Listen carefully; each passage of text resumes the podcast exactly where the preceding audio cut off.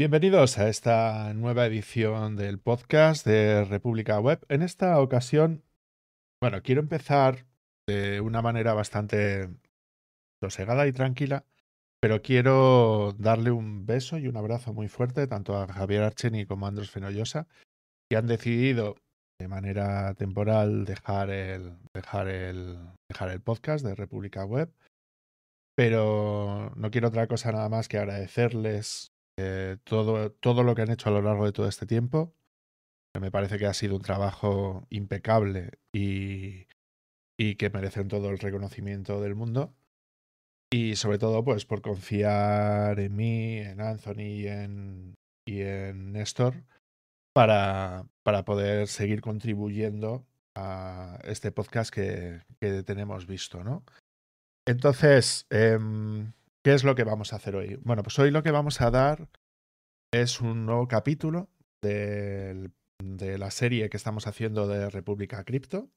Y en este caso lo que vamos a intentar es hacer una, una séptima parte, pero esta vez ya pensando en el desarrollo de aplicaciones sobre los entornos de eh, sobre los entornos de las blockchain, ¿no? Entonces vamos a intentar centrarnos principalmente en lo que sería el desarrollo de los contratos inteligentes, ¿no? ¿Qué es un contrato inteligente y, para qué sirve? Bueno, pues un contrato inteligente lo que viene a hacer a efectos prácticos es permitirnos realizar lo que sería el desarrollo de lo que sería la parte backend de nuestras aplicaciones en una base de datos descentralizada. ¿no? Entonces, eh, estas bases de datos descentralizadas dependen evidentemente de la blockchain que nosotros estemos utilizando y lo que hacemos a partir de este punto sería la gestión del desarrollo, pues eso, de las estructuras de datos que nosotros queremos colocar dentro de, estas, dentro de esta base de datos distribuida, así como la creación de todas aquellas funcionalidades que son necesarias para el manejo de esos datos, ¿no? Entonces, en este caso, lo que tendríamos sería eh, el ejemplo principal que tenemos, ¿no? Sería el de la máquina virtual de Ethereum, ¿no? O de la EVM, que sería, eh, pues, lo que sería la primera eh, máquina virtual que se ha puesto a disposición de los desarrolladores para la creación de contratos inteligentes sobre una determinada blockchain. ¿no? Entonces, efectivamente, los primeros que hicieron esto fueron la gente de Ethereum, ¿no? Y el nombre o el acrónimo que se utiliza para esto sería la EVM. Entonces, ¿cuál sería el lenguaje de programación que se utiliza para esta, para esta máquina virtual? En este caso sería Solidity. ¿no? Solidity es el lenguaje mm, orientado a objetos, eh, porque nosotros normalmente cuando hacemos todo esto lo que hacemos es crear clases y cada clase va a corresponder con un tipo de objeto que nosotros queremos manejar dentro de la, eh, dentro de la máquina virtual de Ethereum. ¿no? Entonces se puede considerar que Solidity puede ser el lenguaje principal que se utiliza para la creación de contratos inteligentes. Esto significa que este es el único lenguaje de programación que podemos utilizar para que pueda llegar a ser ejecutado sobre una EVM? La respuesta es no, evidentemente. Existen otros lenguajes de, programación que se pueden utilizar, pero se puede considerar que Solidity efectivamente es el, es el primero y efectivamente es el que nosotros eh, estaría bien que pudiéramos llegar a aprender, ya que gran parte de las blockchain ¿no? que están funcionando con contratos inteligentes, la mayor parte de ellas suelen funcionar sobre el, entorno de Solidity. Entonces, ¿cuáles serían aquellas redes ¿no? que nosotros tenemos que soportan esta, esta máquina virtual? ¿no? Bueno, pues eh, fundamentalmente tendríamos todas aquellas que se apoyan en la red de Ethereum, pero podríamos destacar un, montón de ellas. ¿no? Entonces, evidentemente, la red principal de Ethereum y todas las testnet ¿no? que se utilizan dentro de la red de Ethereum estarían comprendidas dentro de, dentro de las que soportan este determinado lenguaje. Luego, por supuesto, mm, si vamos a aquellas que serían las, las principales, estarían por un lado Arbitrum, que es una solución de capa 2, ¿no? Donde tendríamos el soporte también de la, de la EVM, también Optimis también eh, soporta este tipo, este tipo de red. Evidentemente, redes de nueva generación como las Binance Smart Chain, ¿no? también lo soporta, también lo soporta las redes de Phantom, también lo soporta la red de Polygon, la red de Avalanche, la red de Cronos, Eh, Polkadot incluso, que es una red que normalmente se suele programar en Rust, eh, también tiene una, una, máquina virtual de... O sea, hay una parachain, ¿no? Eh, que se llama Frontier, que también te permite ejecutar ese tipo de cosas, incluso en la red de Cosmos, que es, una, es un, un, conjunto de blockchains ¿no? que funcionan de una manera conjunta. También hay una nueva red que, que en este caso sería la EVM-MOS, ¿no? que se llama, que sería, si os la encuentro por aquí para que la veáis, que es esta, ¿no? EVM-MOS, que es uno de los de los intentos, ¿no? Por, por parte de la red de Cosmos de empezar a incorporar lo que sería la, máquina virtual de Ethereum, ¿no? Para poder tener, para poder tener soporte. Incluso, tema muy importante, RSK, ¿vale? Eh, que es una, una capa 2 dentro, dentro de Bitcoin, también es una de las redes que eh, están intentando meter el soporte de la máquina virtual de Ethereum, en este caso dentro de, dentro de la red de Bitcoin, ¿no? Pero como una solución de, pues, de capa 2. Entonces, ¿qué tendríamos a partir de este punto? Vale, bueno, se supone que nosotros tendríamos que aprender el EVM, tendríamos que aprender Solidity.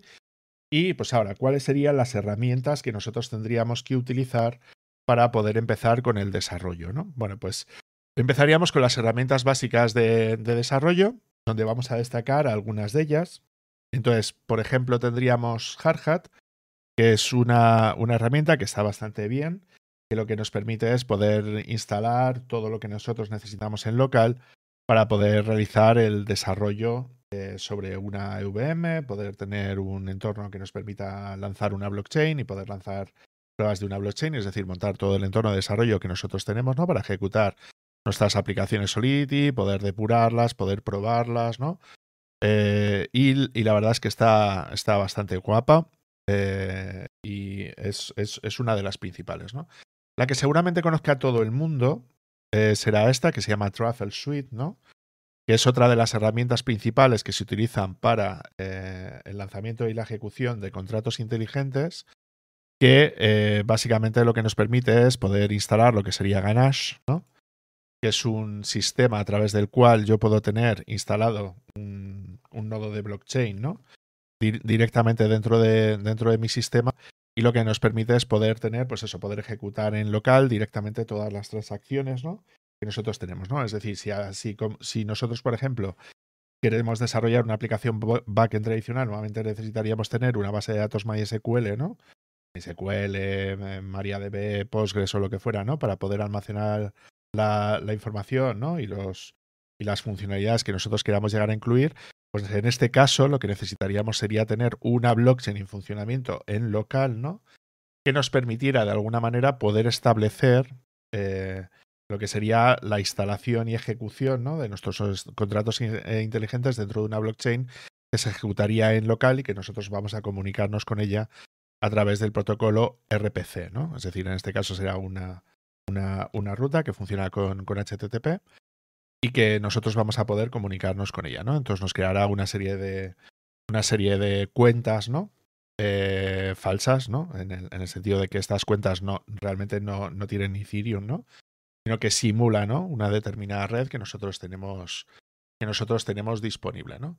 Pero claro, esto está bien para poder realizar lo que serían las pruebas nuestras, nuestras en, nuestras en local, ¿no?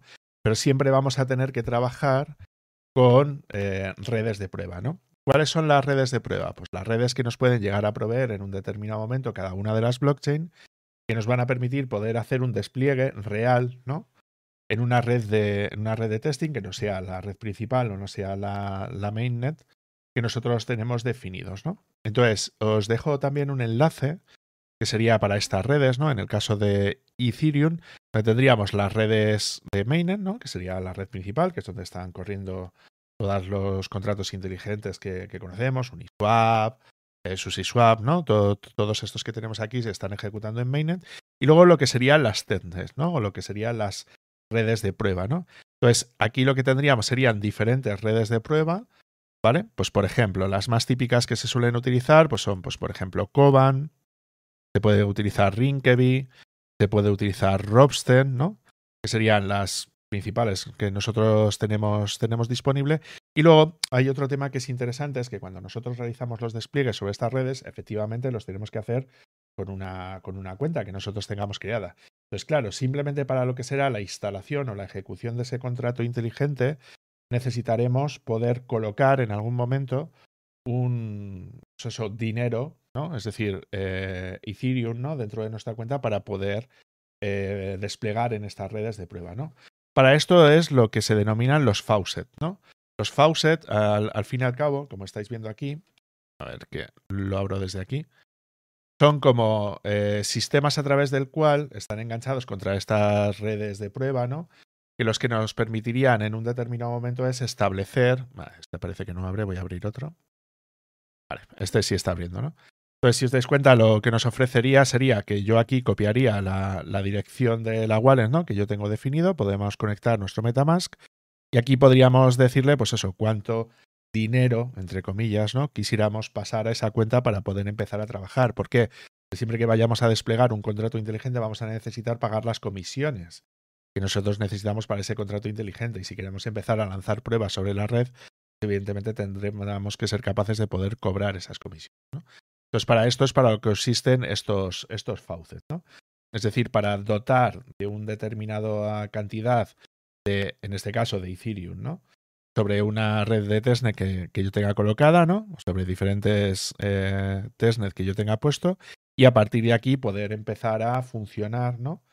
Eh, a la hora de ejecutar lo que serían estos contratos inteligentes con los que nosotros tenemos. Entonces, evidentemente, si yo quiero interactuar contra estos faucets, evidentemente lo que necesitaría es la billetera, en este caso de MetaMask, ¿no? que es la billetera principal que se utiliza para la comunicación contra las blockchain que están hechas contra EVM. Y aquí donde lo que tendría que hacer efectos prácticos es lanzarla, poder ejecutarla y poder disponer de una cuenta, ¿no? Y para que luego esa cuenta es la que yo vaya a utilizar para poder conectar a los diferentes faucets, ¿no? Al menos disponer de una cuenta que luego pueda meter en el faucet específico, ¿no? O conectando directamente la wallet para, para, que, para que a mí me lo ofrezca. Entonces, evidentemente, siempre que queramos hacer una prueba real sobre una blockchain real, evidentemente tendríamos que meter estos datos de estas testnet, ¿no? Tanto en el caso de Metamask como en el caso de las herramientas de despliegue de Hardhat, de o de Truffle que nosotros estemos utilizando a partir de aquí. ¿Qué más cosas son las que son interesantes de saber cuando estamos realizando este tipo de desarrollos? Bueno, pues aparte de lo que sería el lenguaje de programación Solidity, existen un determinado conjunto de frameworks, ¿no? que nosotros vamos a poder llegar a utilizar en un determinado momento. Entonces os voy a destacar principalmente un par de ellos que son prácticamente los más utilizados para estas cosas. Entonces, el primero de ellos sería OpenZeppelin. ¿vale? OpenZeppelin es, una, es un conjunto de frameworks, un conjunto de herramientas que lo que nos van a permitir a efectos prácticos es poder empezar a eh, gestionar nuestros contratos ya en base a un código ya prehecho, por decirlo de alguna manera, ¿no? Entonces, bueno, está bien que vosotros aprendáis a hacer las cosas con Solidity según empezáis, pero a partir de un determinado punto, pues, por ejemplo, vamos a manejar, yo qué sé, un RC20 token, ¿no? Es decir, un, token dentro de la red de Ethereum o compatible con el resto de las redes de, de EVM, ¿no? Bueno, pues en vez de empezar el contrato de cero, ¿no? Pues estará bien definir un determinado contrato de base, es decir, como una herencia, ¿no? Diciendo que vamos a utilizar una implementación previa y aquí es donde podemos empezar a utilizar los contratos que vienen ya predefinidos, por ejemplo, con, con, con OpenZeppelin, ¿no? Estos también proveen de un determinado conjunto de herramientas, ¿no?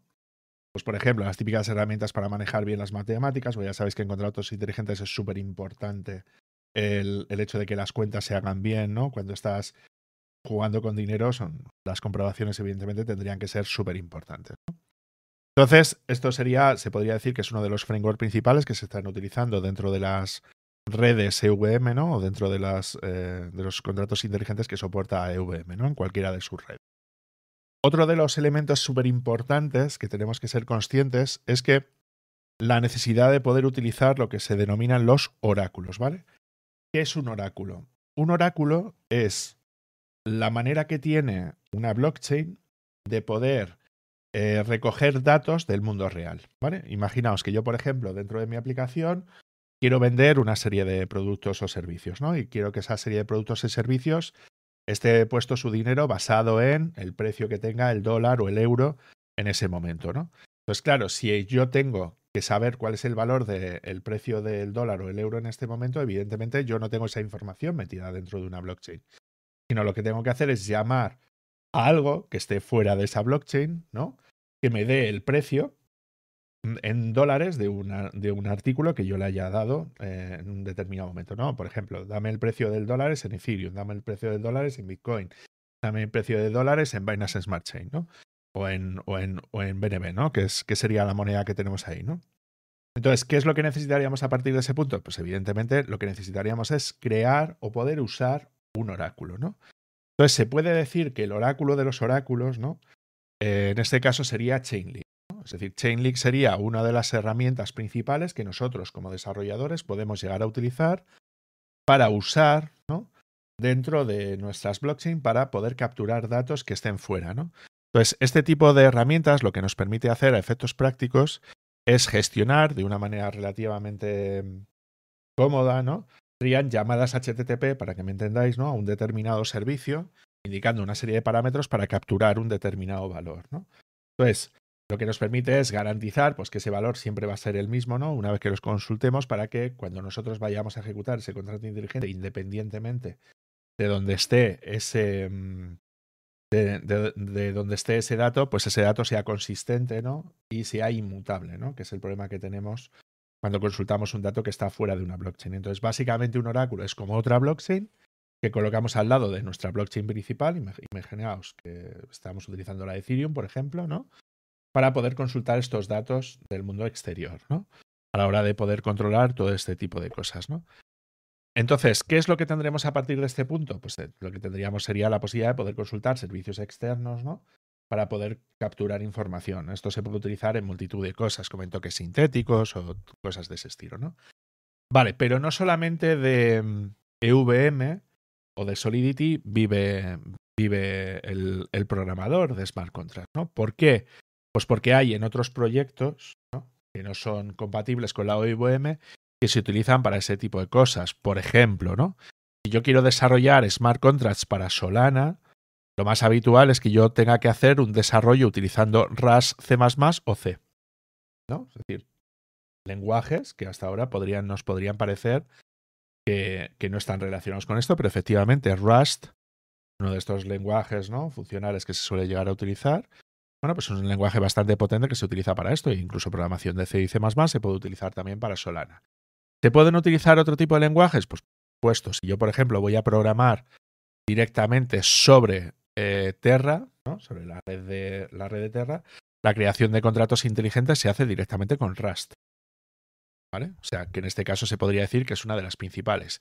Si yo voy a crear contratos inteligentes, por ejemplo, para la red de, para la red de Polkadot, pues el lenguaje principal que se utiliza en este caso sería Rust, ¿vale?